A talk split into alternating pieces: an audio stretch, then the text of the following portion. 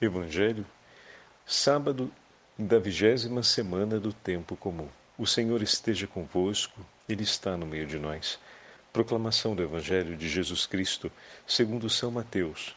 Glória a vós, Senhor. Naquele tempo, Jesus falou às multidões e a seus discípulos: Os mestres da lei e os fariseus têm autoridade para interpretar a lei de Moisés.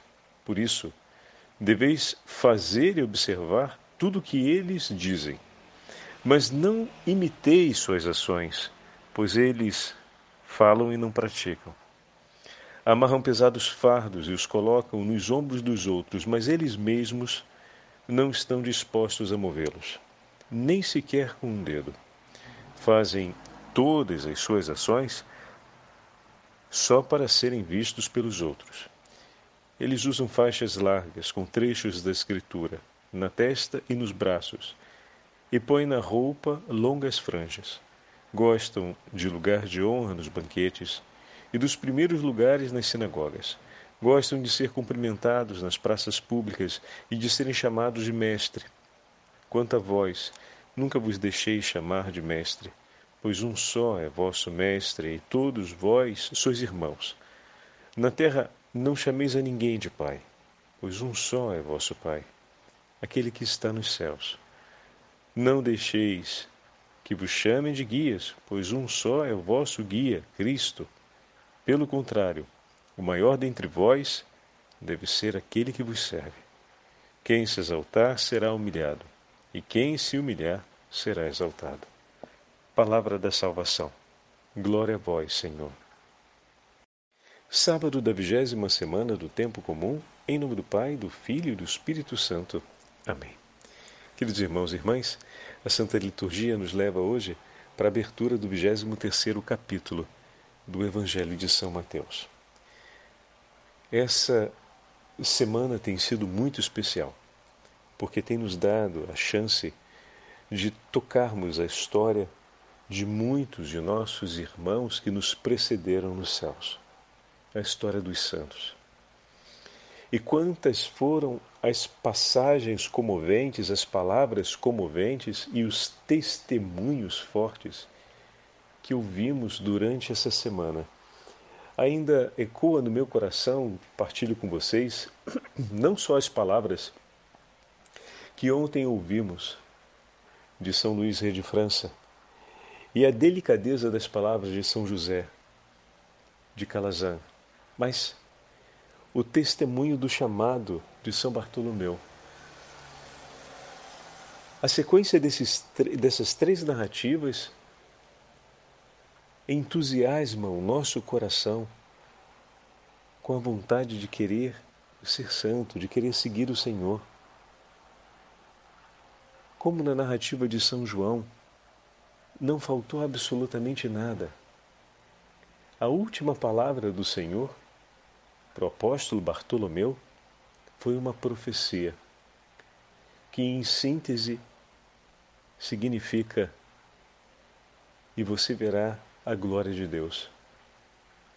Verá coisas maiores. Ou seja, acreditaste porque eu disse que te vi. Então a gente não pode esquecer o significado dessa frase. Acreditastes porque percebestes que eu venho de Deus. Mas eu lhe prometo, é uma profecia que Jesus está fazendo, eu te levarei para a glória. Rapaz, é belíssimo. Se a gente pensa com essa categoria, afirmação de Jesus, você acreditou porque compreendeu que eu vim de junto de Deus. Mas a, não acaba aqui. Que alguém de junto de Deus, mas que ele é o próprio Filho de Deus, ele iria compreender ao longo do segmento ao longo da continuidade vocacional. Ok, mas impressionado porque alguém de junto de Deus veio até ele e Jesus promete: não acaba aqui. Eu vou te levar para a glória. Você contemplará a glória do céu. Meu irmão e minha irmã, o teu Senhor não apenas te perdoou no confessionário, e não acaba ali com essa grande graça de você ter tido o perdão dos seus pecados.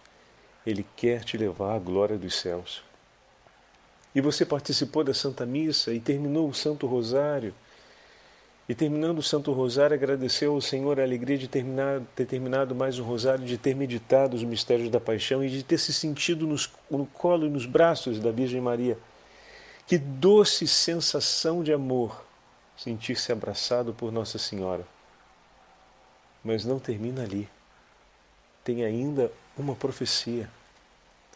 Não termina ali na presença de toda aquela realidade que veio de junto de Deus, a presença dos anjos, a consolação da intercessão dos santos, a presença intercessora e materna da Virgem Maria. Quantas são as consolações que o Senhor nos concede, como concedeu naquele dia da vocação de Bartolomeu. Mas existe ainda uma profecia. Eu te levarei a contemplar a glória dos céus. O teu Deus quer te levar a isso. Não se esqueça que também para você e para mim foi declarada essa promessa. O Senhor nos concede as graças necessárias para perseverarmos e entrarmos juntos com os nossos irmãos e irmãs cujas vidas conhecemos e nos inspiraram esses dias nas alegrias do céu. Como falava ontem São Luís, rei de França, a seu filho, tudo o que era importante. E no final ele dizia que não se esqueça de que tudo isso é para que nós estejamos juntos no céu. Senhor, como é linda essa frase. E ontem nós tocávamos nela, mas deixando decantar dentro da gente essa frase, essa passagem. Um pai que fala com toda clareza para o filho: Meu filho, eu te ensino o caminho da verdade da vida, eu te ensino o caminho da fé porque eu quero passar a eternidade ao seu lado e eu te espero no céu. Na ordem natural, eu vou antes de você e estou te deixando todo o itinerário para que a gente esteja juntos no céu. Que lindo! E parte desse itinerário, ou melhor, e dentro desse itinerário, se passa aquilo que o Senhor hoje nos apresenta através do Evangelho de São Mateus. Mas o que, Padre? O Senhor quer nos arrancar dessa vida de aparências, dessa vida que reconhece o que é de Deus, mas não abraça, que não se levanta e se move na direção dele. Uma vida, como falávamos, voltando aqui à memória de São Bartolomeu, que poderia se deixar entusiasmar pela narrativa e pela vibração, pelo entusiasmo de Filipe, mas poderia continuar sentado ali e dizer: Não, Nazaré não, você está de brincadeira comigo. Não, mas vem, eu vou nada, eu vou nada, vou ficar aqui. Eu em um dia se Nazaré, está falando sério? Não, vou nada, vou nada. E poderia ter feito isso. Poderia ter se encantado ou poderia ter dito: não, não, não, não, tá bom, não, depois eu vou, não, depois eu vou. Ao invés de fazer um, um repúdio imediato, ele poderia: não, pô, cara, legal, tô vendo que realmente é muito, muito significativo, é alguma coisa que marcou mesmo você, né? Vamos lá agora, não, eu, eu, agora não dá, porque agora eu combinei de resolver umas coisas, é, a gente vai mais tarde. Vou marcar depois das 5, a gente passa lá depois das 5. Muitas pessoas às vezes se lamentam e se sentem frustradas diante de Deus, como eu comentava, porque viram a graça de Deus, a experiência de Deus que a outra pessoa fez, sentiram dentro do coração o entusiasmo daquela pessoa que se encontrou com Deus, mas depois se sentem frustradas porque elas não fizeram uma experiência também. Ora bolas, se não levantou e se não foi atrás, que experiência vai fazer? Às vezes a gente se contenta em admirar e se alegrar com o entusiasmo do coração do outro. Mas isso tudo são sinais da graça de Deus para que a gente se levante e vá ao encontro dele, para vivermos a nossa experiência de encontro com ele. Percebem? Os fariseus não viviam mais assim. Os mestres da lei tem a autoridade de interpretar a lei de Moisés, diz o Senhor. O que é alguma coisa de muito grande, não é pouco. É algo enorme, é uma graça enorme que Deus concedeu a eles. E aí vem a parte triste. Por isso deveis fazer e observar tudo o que eles dizem, porque eles ensinam o que vem de Deus. Mas não deveis imitar suas ações, porque eles não vivem aquilo que ensinam. Eis aqui uma das grandes crises da nossa vida cristã. Muitas vezes vamos falar das pessoas que nós conhecemos, que estão na igreja, mas não seguem Jesus, imitando os mesmos gestos, fazendo e sendo como Jesus. Mas começa por nós mesmos. E isso nos leva de volta àquela parábola do patrão que perdoa a dívida do seu empregado. Puxa vida, como pôde ter recebido tanta bondade, tanta misericórdia do patrão e ter continuado a mesma pessoa, né? E a gente pode falar, puxa vida, quantos anos essa pessoa continua, está na igreja, participa da Santa Missa, recebe os sacramentos, reza cotidianamente, mas continua a mesma coisa. No fundo, no fundo, não se deixa tocar, não se levanta para fazer a experiência se contenta em estar ali, em saber das coisas, em permitir que o entendimento das coisas não lhe falte, mas não admite nenhum compromisso mais exigente. Que é coloque à prova. Se a gente quer crescer na fé, para crescer na fé, você vai colocar você mesmo à prova. A vida não vai te deixar quieto. Você vai se colocar à prova assim como Pedro foi colocado à prova como caminho, quando caminhou sobre as águas, assim como Natanael foi colocado à prova ali naquele momento em que ele precisava levantar e seguir, poderia não ter feito, mas levantar e seguir. Talvez tenha ido ainda pensando a respeito de Nazaré, mas como assim de Nazaré? Talvez tenha tido alguma coisa que Felipe não entendeu. Vamos tentar perceber bem se é isso mesmo, né? Por exemplo, Colocar à prova. Quantas vezes nós vimos, é, melhor dizendo, nós ouvimos na biografia que os santos passaram por inúmeras provas. São São Luís muitas vezes era criticado e duramente pelos seus colaboradores, ou seja, por aqueles outros reis que estavam próximos e por seus nobres, pelas atitudes de caridade cristã que ele realizava a ponto de ser considerado exagerado. Ele mesmo fala disso, né? Foi colocado à prova. E São José Calazan, Jesus amado, nem se fala. Tem um, um, um se, eu não, se eu não me engano, é na TV do, 2000 ou então na Paulinas. Acho que pela Paulinas a gente consegue. A história de São José de Calazância em vídeo. Né? Olha, é de tirar o fôlego. Tudo o que esse homem passou entre calúnias, perseguições dos seus próprios co-irmãos, a ponto de ser acusado falsamente e um co-irmão deixar-se conduzir de tal forma pelo demônio a ponto de dizer: Por minhas mãos destruirei tudo aquilo que fizestes. Olha, na cara dele. Falar assim e ele dizer: Meu irmão, eu vou rezar por você,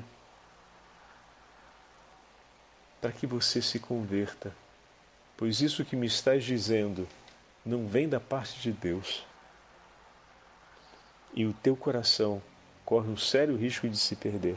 Mas isso era aquele que se tornou o superior dele, ele que foi o fundador, passou a condição de ter que obedecer e ficar sob a regência desse irmão, e nunca lhe faltou com obediência mesmo sabendo que o coração desse homem o odiava profundamente. E de tal forma ele oferece suas dores e seus sofrimentos que no fim da vida esse mesmo co-irmão, que na verdade que depois se torna o seu superior, o superior geral e morre, ele adoece uma doença gravíssima que lhe dá pouco tempo de vida, e no momento do seu adoecimento ele começa um caminho de conversão. E São José reza por ele e vai ser São José que vai confessá-lo, que vai lhe dar os últimos sacramentos e que vai fazer o exorcismo final sobre ele. Olha que fantástico! Isso é colocar à prova, ser colocado à prova. Então nós não vamos crescer na fé e não vamos chegar à santidade sem que sejamos colocados à prova. Sem que nós deixemos de viver distintamente daquilo que ensina Jesus. Sem que nós venhamos a morrer para nós mesmos, para vivermos para Cristo. Nos impressiona o que Jesus fala no final do Evangelho de hoje. Quem se exaltar será humilhado e quem se humilhar será exaltado. Poderemos transformar isso numa frase mais direta.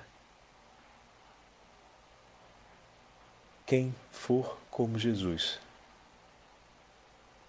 Ele não está dizendo outra coisa senão aquilo que ele escolheu. Sendo Deus eterno,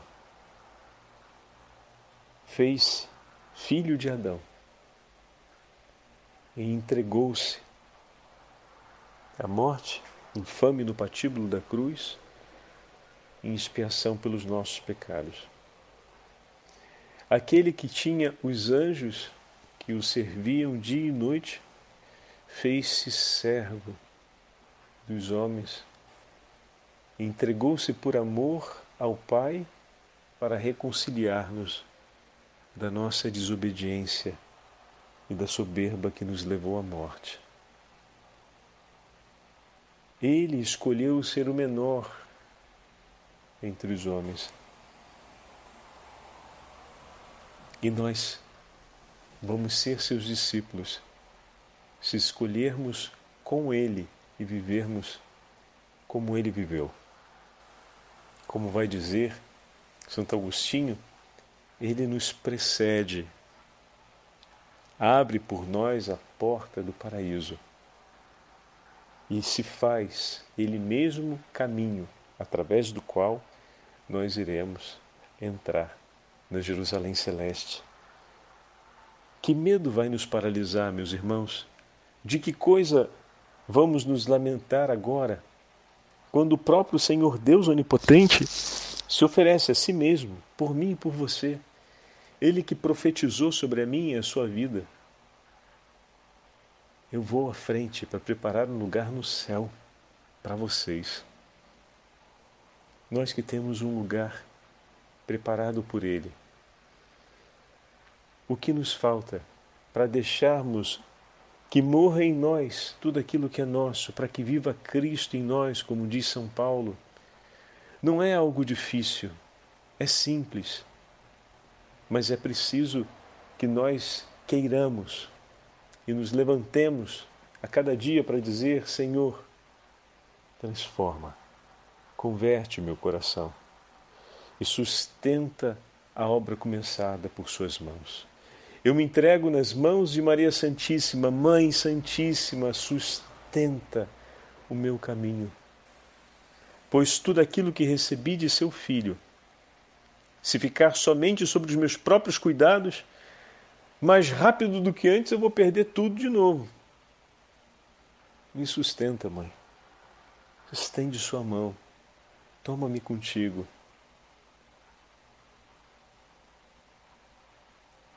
Peçamos a, a Beatíssima Virgem Maria, a essa mãe dulcíssima, essa graça nesse dia que é dedicado a ela o sábado, a memória do sábado é sempre dedicada à Santa Mãe de Deus, que ela tome em seus braços a nossa vida e nos conduza nesse caminho de perseverança, no caminho da vida cristã, a fim de que nós possamos deixar toda aquela vida que é contrária à vontade do Senhor e possamos não apenas conhecer mais profundamente o seu querer e o seu poder, mas possamos nos entregar completamente, abertamente à realização dessa vontade e ao cumprimento do seu amor.